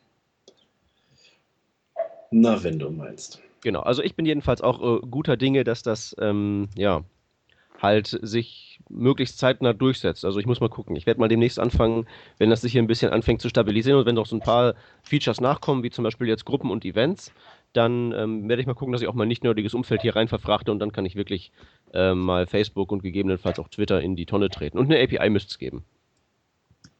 Aber das kommt ja alles, ist ja schon angekündigt. Mhm. Okay. So, äh, dann hüpfen wir doch zum nächsten Thema mal. Äh, yep. Und ähm, das hast du hier eingetragen, Jens. Das ist äh, der Wettbewerb CSS äh, 1K, also ein CSS-Coding-Wettbewerb. Ja, genau. Und äh, hattest du da nicht sogar schon was dazu beigesteuert? Ja, genau. Und äh, also ich, ich, ich hatte das als, Kurz, als Kurzbeschreibung mal ein bisschen gemein genommen. Ähm, CSS Zen Garden in hässlich und neu. Ja. Ähm, also das ist so, es ist so ein bisschen die, die Grundidee von Zen Garden. Wir geben eine, äh, ein HTML vor und äh, können dann mit äh, mittels CSS, nur, mit, nur mittels CSS, das Ganze dann neu ähm, gestalten. Und äh, wer sich da bislang äh, daran beteiligt hat, äh, sind, ist wohl offensichtlich im Wesentlichen äh, geschmacksfrei. Die, ähm, ja, sind offensichtlich Entwickler okay. die, die versucht haben, äh, gestalterisch in irgendeiner Form mal was auszuprobieren, aber einfach nicht äh, auf, die, auf die gleiche Qualität kommen wie, wie ein richtiger Designer. Ja. Und äh, ja gut, das ist halt das andere ähm, Extrem der, ähm, der, wie man sagen, der der Messlatte. Ne? Also bei Zen Garden ist es einfach unheimlich überdesignt teilweise und wir haben einfach nur ähm, eine neue Art äh, immer wieder gefunden, Bilder zu implementieren oder Schriften ähm, zu implementieren. Tja. Ja. Und äh, jetzt, jetzt ist es aber wichtig ähm, dabei, dass das Ganze auch noch schmal sein soll. Also das äh, CSS soll komprimiert 1K sein. Wo, wobei ich interessant finde, dass, äh, dass dann die ganzen ähm, Vendor-Prefixes nicht dazu zählen. Ja. Ja, wenn man die, also wenn man die jetzt noch mit drin hätte, das, äh, das artet dann echt aus. Also, ähm, also als Beispiel, wenn jetzt äh, ein Gradient machen willst und äh, du hast dann vier verschiedene Vendor-Prefixe plus noch äh, die, die alte WebKit-Schreibweise dafür und eben die ungeprefixte Version. Und ähm, wenn man sich dann auch noch anguckt, wie lang diese die Schreibweisen generell für diese Gradients sind, dann, dann hast du mit zwei Gradients deine, deine 1K schon verballert. Ähm, ja, und insofern ist das, also finde ich das okay. Also das finde ich schon richtig, weil ähm, sonst wäre dieser Wettbewerb irgendwie ein bisschen blöd. Also dann könntest du mit einem K nichts reißen. Mhm. Und ähm, es ist ja auch ähm, anzunehmen, dass, sagen wir mal, in den nächsten zwei Jahren vielleicht immer mehr Browser hingehen und die äh, nicht prefixten ähm, Versionen dann mal unterstützen, wenn die sich endlich mal darauf einigen, ob sie Winkel bei schrägen Gradients in Grad und im oder gegen den Uhrzeigersinn oder in Radianten oder was auch immer definieren wollen. Daran hängt es ja gerade noch. Also ich habe ja mit solchen äh, Wettbewerben generell ein kleines Problem. Und in, im Nachhinein betrachtet ist der Zen Garden für mich auch nicht äh, nur die große Erfüllung, sondern der hat eher, hat, hat eher in meinen Augen noch ähm, was einen negativen äh, Nebeneffekt gehabt. Und das, das, Grund, das Grundproblem für mich bei diesen Bewer Wettbewerben ist eigentlich immer, dass, dass mit, mit einem Simple Design ähm, losge, losgegangen wird, das eigentlich mehr so, so ein Blockdesign ist. Und mal ehrlich, also ein Block zu designen ist jetzt nicht die allergrößte Kunst. Ähm, und äh, die, anders sähe die Sache dann schon aus, wenn ich auf einmal äh, sagen würde, hier, jetzt kriegst du hier die, die Rohdaten für Zeit.de oder irgendwas anderes mit, äh, mit vielen Boxen und viel Inhalt und vielen unterschiedlichen Bildern und jetzt mach mal bitte mit einem anderen CSS, ohne das HTML zu verändern, mal was richtig Neues und äh, Geiles draus. Mhm. Da kriegst du natürlich keine 200 Einreichungen äh, zusammen und wenn du Glück hast, äh, kriegst du vielleicht gerade mal fünf äh, ansehnliche Variationen hin.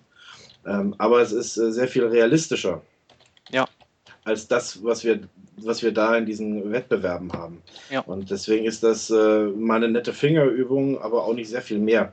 Und bei ähm, ich glaube, mehr will das aber auch ehrlich gesagt nicht sein. Ja, aber, also, aber zum Beispiel der Zen, der Zen Garden hat, äh, hat glaube ich, äh, den großen Nachteil gehabt. Oh, jetzt äh, höre ich mich gerade wie höre ich mich gerade nochmal doppelt. Ah ja. Ähm, der Zen-Garten hat in meinen Augen den großen Nachteil äh, gehabt, dass äh, der so kommuniziert wurde, das kann man alles mit CSS machen, ohne das HTML zu verändern. Ähm, wohl wissend oder einfach ignorierend, dass da äh, leere HTML-Elemente mal so sporadisch eingegeben wurden. Ähm, und äh, einfach mal ignorierend, dass dann, äh, dass das Ganze eigentlich äh, zu, dazu, dazu mutiert ist, Bilder äh, anders zu platzieren und neu zu platzieren. Also das, das, es zeigte, dass CSS mächtig ist, aber es hat einfach in die falsche Richtung ge gewiesen, in meinen Augen, weil man das, äh, den die gleichen Effekt nicht mit, äh, dem, mit dem eigenen HTML einfach so locker flockig auch mal erzeugen konnte. Mhm. Also ich bin da mehr so auf der, in, in der, bei der Fraktion der Zweck heiligt die Mittel. Weil lieber CSS Zen Garden als, als, als, als Font-Checks oder so ein Bimsel. Ja, natürlich, aber äh, es, ist die richtige, es ist die richtigere Richtung. Wird. Ja, es ist die richtigere Richtung. Es ist nicht die, es ist ne? eins nach dem anderen. Ja, aber es ist die Frage. Du bist immer so idealistisch. Nein, aber ich, ich, ich, äh, ich sehe dann immer, wie es kommuniziert wird. Und dann, dann, weißt du, das ist ein bisschen wie bei diesen Marketing-Fuzis, die, die dir äh, sagen, das ist eine geile HTML-Seite, aber eigentlich meinen sie die Effekte aus jQuery und CSS3. Na? Und ähm, da, da könnte ich jedes Mal wieder äh, die, die Vollkrise kriegen. Ich kenne ich kenn das Gefühl, ähm, weil ne, insbesondere das meiste, was an HTML5-Demos durchs Web läuft, ist ja nun hat mit HTML5 nichts zu tun. Nee, es ist jQuery. Genau, nicht, nichtsdest, nichtsdestotrotz. Mir ist das egal, sofern die Leute dann, also mein, dann feststellen und schon mal kapiert haben, da gibt es erstens was Neues, zweitens, wir müssen unseren Browser updaten und so weiter. Das geht in die richtige Richtung und ähm, auch wenn es ähm, sachlich richtiger sein könnte, ähm, ich finde das gut. Ja. also ich denke, hier ist es wirklich einfach nur so, es ist halt ein Wettbewerb und um einfach mal zu ausloten, was kriegt man mit viel äh, Tricksereien in 1024 Bytes, also in 1024 Zeilen CSS gebaut. Also ich glaube, dass der Schwerpunkt liegt hier gar nicht so sehr auf, unbedingt auf CSS3, sondern generell wie bei JavaScript, äh, bei diesen JavaScript-Wettbewerben oder sowas, ähm, was kann man mit so wenig Zeichen alles hinkriegen? Mhm. Und ähm, das macht einfach Spaß. Aber das ist also einen besonders großen äh, ähm, ja, edukativen Wert hat das nicht, außer dass man vielleicht sich irgendwas Kleines abguckt oder sowas für so Web Performance-Optimierer oder sowas, die, die natürlich immer auf der Jagd sind nach kleineren Dateien. Hm. Also, okay. Also ähm, ich habe glaube ich auch nur, also ich sehe auch nur so zwei, drei Designs von momentan so zwei Dutzend, die ich, äh, die ich okay finde und äh, alle anderen sind schon echt übel. Aber es ist auch der, der Anfang. Ich glaube, das ist vor einer Woche ähm, gelauncht worden und jetzt muss man halt mal gucken. Ja.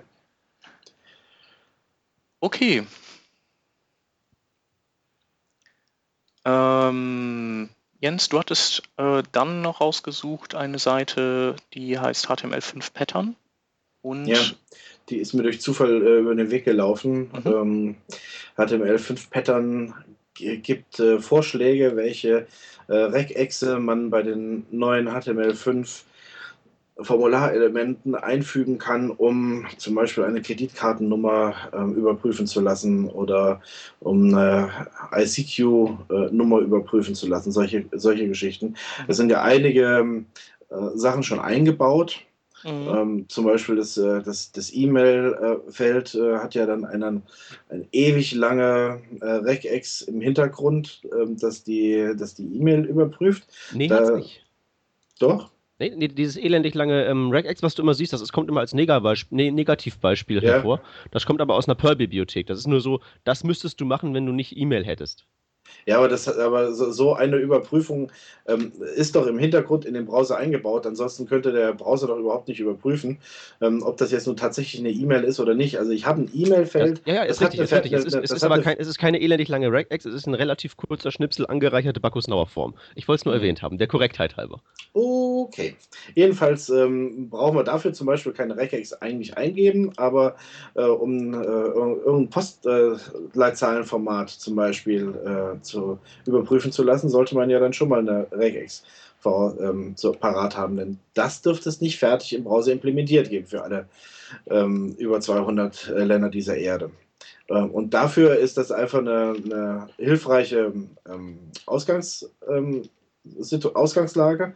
Ähm, man kann sich natürlich auch bei den diversen Regex-Seiten äh, dieser dieses Internets auch noch bedienen, aber das fand ich jetzt mal eine ganz übersichtliche, äh, nett gemachte, ganz praktisch austestbare äh, Seite, denn man kann direkt in so einem Textfeld schon mal äh, eine, eine, Nummer eingeben und die mit dem daneben stehenden Regex überprüfen lassen, ob das Ganze denn nun funktioniert. Und äh, dementsprechend äh, ist das eigentlich ganz hilfreich. Äh, ich bin jetzt nicht, äh, ich bin jetzt kein Regex-Experte, dass ich äh, sagen könnte, wie in den Kommentaren, ähm, dass der ein oder andere ähm, Bullshit wäre. Ähm, aber ja, es ist auf jeden Fall ist mit Sicherheit so, weil es, weil es teilweise aus. wirklich schwierig ist, eine vernünftige Regex zu bauen, hm. die, die immer funktioniert. Aber ähm, auf jeden Fall schon super hilfreich, wenn man sowas hat. Also teilweise vielleicht kann man einfach sagen, besser als nie, gar nichts. Ne? Auf alle Fälle, das ist auf alle Fälle auch schon mal ähm, die, die, die Möglichkeit, das äh, gegen zu checken, finde ich schon mal ganz praktisch. Ähm, und dann sieht man ja auch schon gleich, ob, die, ob das Pattern ähm, es etwas taugt oder nicht. Mhm. Ja. Also das finde ich eine ganz hilfreiche Seite, die man sich mal äh, anschauen könnte. Ja, nee, finde ich auch super. Kann ich auch äh, gut gebrauchen. Cool. Ähm, ja, und dann haben wir uns äh, noch ein letztes Hauswerferthema äh, ausgesucht. Und zwar äh, geht es um Dr. Web, das gute, alte, ähm, eigentlich auf Eis gelegte Dr. Web. Wenn es das, das gute alte mal wäre. Ja, ja, also ich weiß ja nicht, wie es euch geht. Ihr seid ja äh, um Jahrhunderte jünger als ich, äh, aber damals, kurz nach dem Krieg, äh, habe ich mit Dr. Web unter anderem und Self-HTML ähm, meine ersten äh, Schritte in, ins Internet begonnen und darüber äh, gelernt, wie man Webseiten äh, baut. Ähm, und bei Dr. Web, gut, da bin ich dann nach ein paar Jahren einfach mal so wieder als Leser ausgestiegen, weil ich weil das Niveau nicht mehr das brachte, was ich brauchte.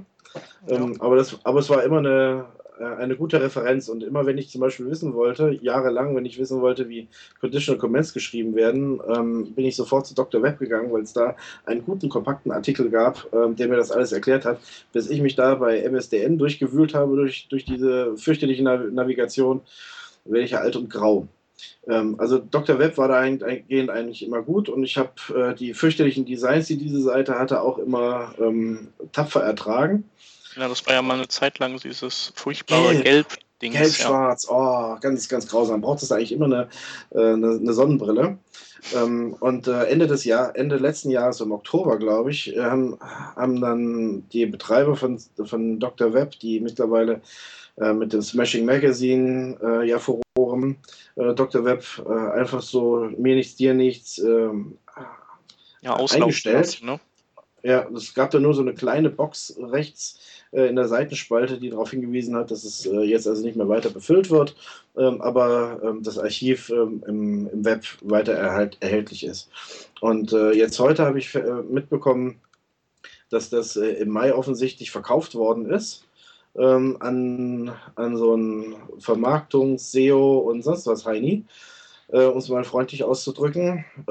und da, da, ich habe den, den Ankündigungsartikel schon gar nicht richtig gelesen, weil der, äh, weil der so, so, so fürchterlich formatiert war.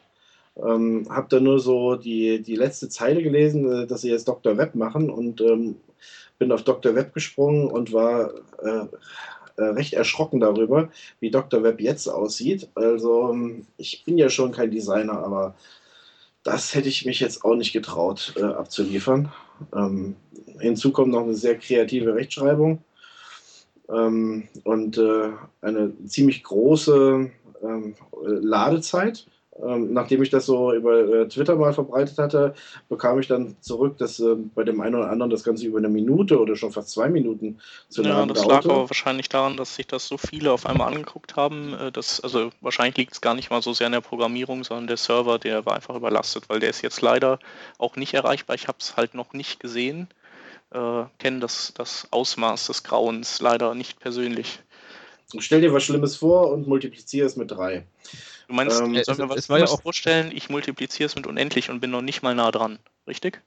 So in etwa. Also, und, ähm, und das, ja, aber weißt du, dass, dass der Server vielleicht zu schwach ist, ähm, will mir nicht so richtig einleuchten, denn äh, früher lag das ja auch auf einer äh, super performanten Plattform. Ähm, die, wenn die die nicht übernommen haben und jetzt äh, jetzt vielleicht äh, so, so, ein, so ein ganz normales äh, Hosting-Paket, so ein Massenhosting-Paket, wie ich mit meinem kleinen privaten Blog genommen habe, hm, dann, äh, dann wären sie schon ziemlich naiv. Das, das kann ich mir gar nicht richtig vorstellen. Also Gegenargument, ich, das, sind, das sind irgendwelche SEO-Fritzen. Ja, natürlich. Aber die, die wollen ja, also SEO bringt ihnen ja nur nichts, nur etwas, wenn, wenn die Seite auch läuft. Das wissen ja? sie, wenn sie, das wissen diese Leute, wenn sie erfolgreiche SEO-Fritzen sind. Sind sie das? Kann ich mir nicht vorstellen. Siehst du, das ist es halt so. Wenn irgendwann mal so eine Seite so, äh, so ähm, am Ende ist und jetzt dann so in den letzten Zügen an irgendwelche SEO-Fritzen verschachert wird, das ist ja auch MySpace widerfahren. Ne? Das ist ja eigentlich schon so das, das Dschungelcamp für Webseiten.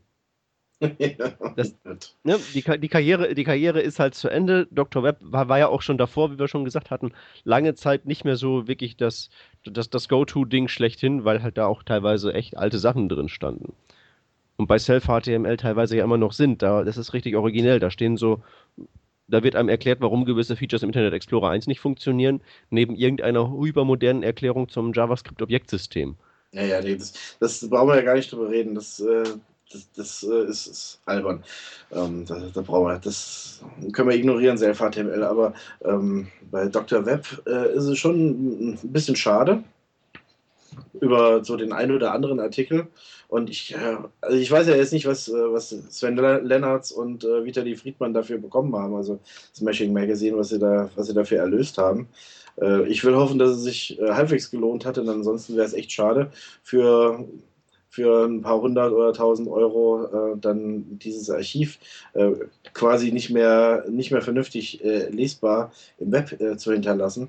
Denn äh, also in der Form, in der das aktuell existiert, muss ich äh, eher schauen, ob ich in irgendwelchen Link-Empfehlungen, die ich mal rausgegeben habe, ob da noch Dr. Web drin steht und ob ich nicht eine vernünftige andere Alternative finde. Weil so kann ich niemanden da hinschicken.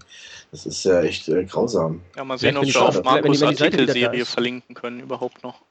Ja, äh, ich will hoffen, dass der, dass der noch eine Kopie hat von dem äh, Artikel äh, und den bei sich äh, dann äh, wird äh, veröffentlichen können. Das ist, glaube ich, eine Runde besser und schneller vor allen Dingen als das, was da aktuell existiert. Mhm. Und das, das, haben sie echt verschlimmbessert. Ich würde sagen, Schade. wir jagen einfach, wenn sobald die Seite wieder online ist, jagen wir dann Crawler drüber, graben sämtliche Inhalte ab und zippen das und schicken das zu Wikileaks oder so, damit das der Welt erhalten bleibt.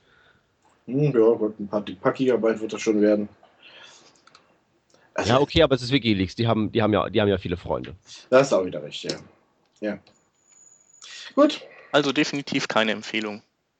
Äh, nein, das ist eher so ähm, ein, ein, bedauernder, ein Bedauern darüber, dass, äh, dass ein alter Recke jetzt nicht mehr ansehnlich ist. Das ist schade, aber so ist der Lauf der Dinge, so ist es halt. Ja. Also anschauen kann man sich das ja mal so halt wie so ein, wie wenn man sich so einen schlechten Film anguckt oder einen tragischen Film oder irgendwie sowas. Ja, okay. So in ja. dem Kontext. Aber jetzt ja, da nicht, nicht, irgendwie, nicht irgendwie jetzt eine, eine, eine gewinnbringende Erfahrung damit Nein. verknüpfen. Nein. Das wird es nämlich nicht. Nein, leider, leider. Und ich äh, habe auch, äh, so wie ich das jetzt gesehen habe, ähm, wie den, den Eindruck, den äh, allein schon die äh, einführende, der einführende Artikel ähm, so, so macht, habe ich keine Hoffnung, dass das wirklich besser wird. Ähm, also so, so kann man nicht äh, wirklich nicht schreiben, wie der das gemacht hat. Ähm, sollte, sollte man nicht schreiben im, im Netz. Vor allen Dingen bei so einer, bei so einer äh, Seite, die da auch noch einen, die haben einen PageRank von sieben. Also das ist wirklich ähm, ganz weit oben. Und äh, also die machen das dann eher in ihrer Art leider kaputt. Und das finde ich äußerst bedauerlich. Es sei denn, sie äh, ziehen sich dann selber, selber als Autoren zurück oder der Betreiber zieht sich als Autor zurück und, und kriegt dann wieder ähm, vernünftige Autoren. Da bin ich mal sehr gespannt, aber so in der Art und Weise, wie das gerade rüberkommt, dass ich ähm, die Seite öffne und erstmal nur mit Werbung vollgeballert werde und dann äh, runterscrollen muss und einen Inhalt sehe, äh, finde ich das gerade nicht sehr einladend. Naja, bin mal gespannt. Ja. Ich werde da bestimmt noch mal in einem halben Jahr vorbeischauen. Bin mal gespannt, was sich dann get getan hat. Okay, dann lass uns doch äh, lieber ein paar Linktipps noch am Ende verteilen, die, äh, die ansehenswert sind, äh, womit wir bei den keine Schaunotizen wären. Und da hätte ich als erstes Gmap 3. Das ist ein Plugin für jQuery, wo man ähm, ja, mit das Google Maps abstrahiert und mit dem man dann mit Google Maps leichter arbeiten kann. Dann hätte ich noch Morph.js. Das ist eine ähm, JavaScript-Bibliothek, die neue ähm, ja, Easing-Funktionen für Transitions in CSS bringt.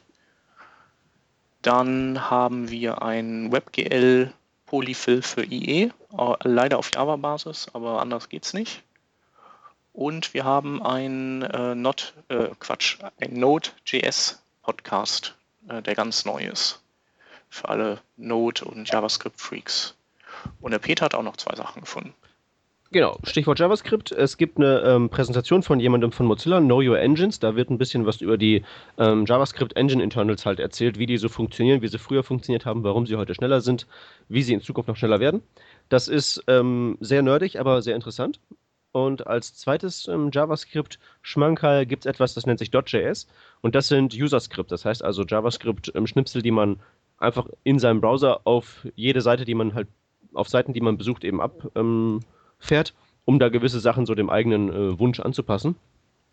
Das kennt man ja von, von Grease Monkey, vom Firefox her, ist aber meistens ziemlich kompliziert. Und hier ist es halt ziemlich vereinfacht. Da nennt man einfach eine Datei, ähm, Webseitenname.js, also meinetwegen github.com.js, legt die in einen bestimmten Ordner rein, schreibt da sein Geskripte rein, hat automatisch jQuery zur Verfügung und kann dann damit die Seite umformen. Und das ist alles, was man braucht, um eben so ein Skript zu schreiben. Und das ist so auch der Maß an, das Maß an, an Arbeit, dass man sich für sowas machen will und nicht da irgendwie Grease Monkey, Gebimsel publizieren und so.